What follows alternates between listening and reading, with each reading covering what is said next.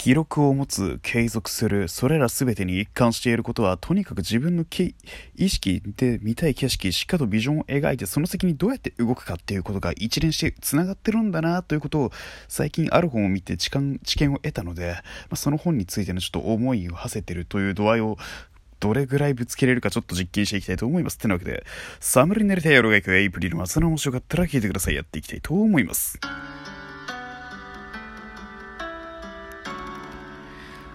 てなわけで、サムネになりたい野郎が行くエイプリルの夏の面白かったら聞いてください。で、まあ今回ちょっと記録を持つとかっていう話を最初したと思うんですけど、僕はね、野球を最近見るようになりまして、数年前から見るようになって、で、2016年度にですね、3000本、2000本安打に到達した、2000本だか3000本だか、今到達したとある名バッターについてちょっとお話ししていきたいと思います。よろしくお願いいたします。ということで、そのある名バッターというものは、19年間メジャーリーグでプレーをしていた鈴木一郎こと鈴木一郎さんでございます。でその一郎さんに関しての書籍っていうものを最近読んで皆さんご存知でしょうか？ナンバーという雑誌で19年間一郎選手を取材してきた小西慶三さんという方が執筆した「一郎実録」という本が発売されたのをご存知でしょうか？僕はですね本屋さんにふらっと寄った時にこの本にまず一目惚れしまして別段僕はイチロー選手の現役時代といえばマリナーズでのラストプレーだったり2016年でのマイアミのマイアミにねあるチームに行ったりとかっていうその実験的なことをしている方というイメージしかなかったんですがその方イチローさんの実像に迫ることもできますしイチローさんがそのこの時のこのトピックスは何を思っていたのかっていうところが分かったりとかそのこの本のすごいところはですねイチローさんがこの時この年何を記録打ち立てたかっていうのが分かるんですよ。その年の打率総合的な打率とか。っていうところも記しているのでああ本当にイチローさんの細部に本当に迫ってリスペクトを持って書いた本なんだな描かれた本なんだな19年の裏打ちされたデータが全て載っているのとイチローさんの心情が全て載っているわけですよ。例えば2007年イチローさんはですねメディアに対してこういう発言をしたんですね。私は美しいものしか見たくないと。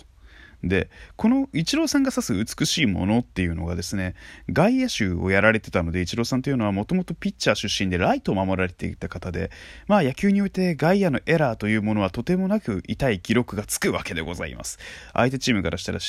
得点のチャンスを余計にね上げてしまうわけでございますから確率が上がってしまうわけでございますからね。それを減らすためにイチローさんはまず下手なプレーを言い方は悪いんですが下手くそなプレープロ野球選手でもよくやるようななんかフライの取りそびれだったりとかグラブからボールが漏れるといったようなプレーの要因になるものは見ない。そういったプレーが出るような試合見ないと。例えからだからイチローさんは容赦していたので高校野球もご覧にならなかったそうなんですね。で僕はですね主にこの項目についてはめちゃくちゃちょっと共感というかあの感覚がね感動かされたのでちょっと一つここのトピックスを軸に今お話しさせていただきます。でこの美しいものを見たくないっていうのは喋りでもそうででおしゃべりがうまいねっていうのにもたそのそれぞれタイプがあるじゃないですか。例えばよどみなく喋れたらおしゃべりがうまい。構成が立てれてちゃんと相手の返答を待てて間が作れたらうまいとか。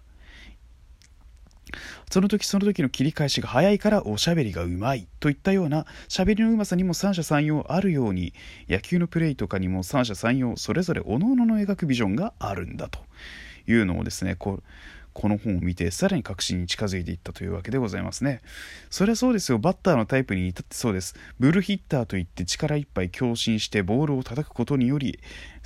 外野の頭まで持っていく外野まで持っていくバッターもいます。でそんな中ですよ。アベレージヒッターといい平均的に出塁をすることができる。で極力打率も落とさずちょいちょい上げていくといったことができる。まあ結構打てるボールの選択肢の幅がある人というような印象なんですけれどもイチローさんもこのアベレージヒッターと言われる部類のプレイヤーに属するとは思われと言われています。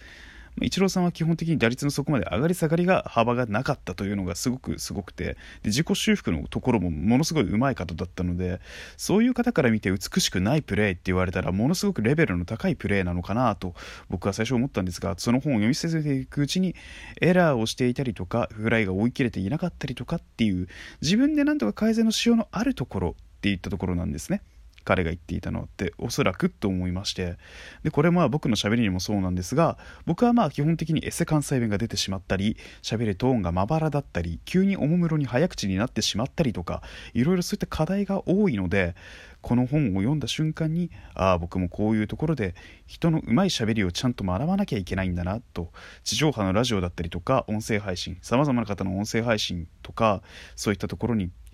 に気を配ったりとかちゃんとその講談とか落語とかもうちょっといろんなところからの学習の要素っていうところ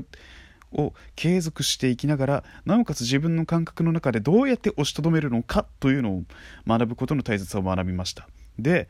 ただこの本についての感想を一つ言えれば野球ファンの方から見れば最高ですし野球を知らない方でもすんなり読めるのではないかということは言えます。でさらに言えば19年間の分厚い分厚いフィードバックとデータがあるのでさらにそういったところで野球の見方が大きく変わったりするし野球をこれから見る予定のない方でも手に取りやすい一冊なのではないかなと思います。てなわけでここいらで終わろうと思います。以上お相手はエイプリルマサでした。それではまた。